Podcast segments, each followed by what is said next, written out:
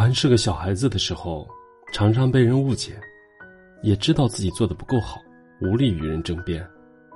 于是我常常幻想，总有一天会有一个人不再让自己失望，我也不会让别人失望。可是，时光一晃过去了二十年，这一天至今还没有到来。那个时候的自己，爱恨分明，固执的以为，如果你想用心对我好，就一定不会让我失望。同样，如果我真的愿意对你好，哪怕我倾尽全力，也会让你满意。我会把自己的失望归结于对方的不用心，把对方的失望归结于自己的不愿意。当时的我觉得，如果彼此都很失望。关系自然就走到了尽头，难以再续前缘。我以为所有的一切，只要自己肯努力，结果就一定满意。如果结果差强人意，那一定是自己不够努力。看不到自己的局限，自然也不懂得他人的艰难。直到过了那种横冲直撞的年龄，懂得了笑着低下头时，才发现了两个简单的真相。我努力做到最好，依然有人对我失望。明知对方在努力做好，我还是会对他失望。我终于懂了，失望与好不好没有关系。可转身又陷入了深深的绝望，我想要的完美世界瞬间土崩瓦解。内心有两个小小的声音在问自己：我无法让人不失望。也无法找到让自己不失望的人。人与人之间的关系，又有什么意义呢？关系的靠近，常常是从失望开始的。二零零八年，我恋爱了，女友是现在的妻子。有一天早上，发生了一件事儿，她很生气，闷着不说话。我知道她对我很失望，而我的内心也对自己很失望。我暗自揣度着，可能我们的关系就这样完了吧。到了中午，他发来短信：“过来一起吃饭吧。”收到短信的我彻底愣住了。换作是小性子的我，一定不会如此罢休的。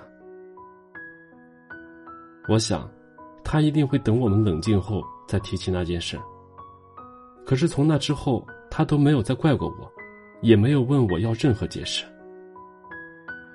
当他并不要求我对他的失望负责，不指责我的脆弱时，我的心却出乎意料的向他敞开了。从那一刻开始，我想打心里去珍惜对方，因为他让我明白，一个真正成熟的人，不会因为失望而责怪对方，更不会因此轻易放弃感情。直到今天，我依旧很感谢那一刻。他让我懂得，原来，失望是可以被自己接纳的。我们的关系变得更深，而我也开始了真正的成长。之后，每当我遇到很失望的事情，抑制不住内心的愤怒，想要去责怪别人时，或者因为我让别人失望而感到自责的，我都会想起多年前的那一幕。真实的生活总是不完美的，允许失望，关系的靠近才有希望。我开始做咨询师后。有时候发现咨询关系正进展的好好的，但下一次突然就不好了。我问我的老师：“我没有什么不妥，为什么突然就变了呢？”我的老师说：“失望才是成长开始的地方，接纳了它，你就成熟了。”这个时候，我才意识到，一段咨询关系与其他任何关系一样，如果足够真实，往往既没有那么好，也没有那么坏。就像美玉上的瑕疵，如果直接去掉它，玉也将不复存在。但你可以通过打磨，将玉变得通透、光亮。当我接受了失望，带着自己的不完美去遇见更多不完美的关系时，我不再觉得自己应该是别人生命里独一无二的那个人。如果能被懂，我很开心；如果不被理解，我也接受，因为。我终于明白，失望常有，无需感伤。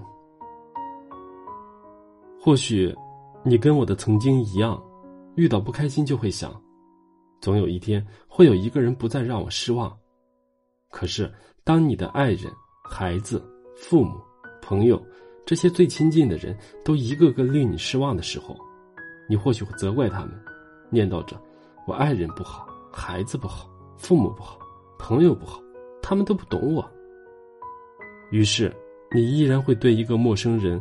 或者一段新的关系抱有希望，然后终于有一天你会发现，你依然很失望。其实，从来不会有一个人让你永远不失望。有时候你也会让自己失望。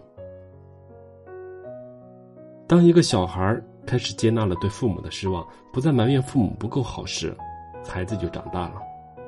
当一个男人或女人开始接纳对伴侣的失望，不再一味要求对方改变时，关系就近了。当你接纳了对自己的失望，不再苛责自己时，你就成熟了。失望，才是成长的开始。既然是必经之路，又何须左躲右藏？